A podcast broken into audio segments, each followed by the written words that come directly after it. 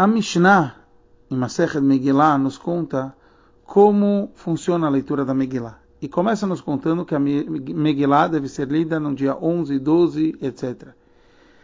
E a pergunta que todos têm é por que a, a Mishnah já não fala o principal? A Megillah deve ser lida ou no dia 14 ou no dia 15.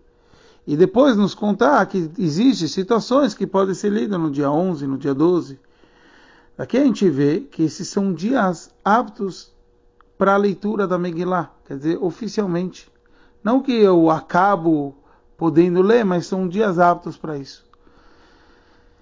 Então, na verdade, originalmente, não constava isso na Megillah. Os sábios instituíram, mas devemos entender o porquê de tudo isso.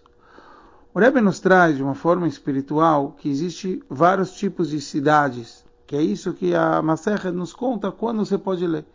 Existem as cidades muradas, que aqui a gente representa o mundo de Briá, que é o mundo da, do intelecto.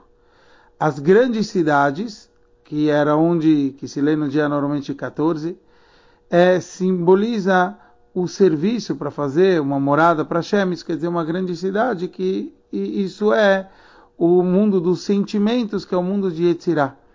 Existe as cidades pequenas, que são chamadas Kufarim, que é onde que se ara e, e se planta, esse é o chamado mundo de Asiá, o mundo da ação, onde a gente tem que trabalhar na prática. E aqui a gente vê que justo nesse, nessas cidades pequenas pode-se ler a Megillah já antes, no dia 11. Qual o conceito? A Megillah a gente encontra que na Megillah não consta o nome de Hashem, é por isso que simboliza o conceito Megillat Esther, da ocultação. Mas a gente vê na nossa Parashá também, não consta na Parashá Tetzaveh o nome de Moshe, mas encontra a essência de Moshe.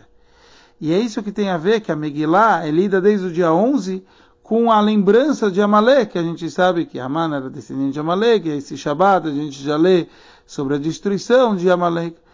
Como Shla, a Kadosh ele traz que o dia 11 representa o nome divino Vavkei, o final do tetagrama, as letras Vavkei, e até o dia 15, que podia se ler a Megillah, representa o começo, o Yudkei, porque o dia 15 é o valor numérico das primeiras duas letras do nome de Deus.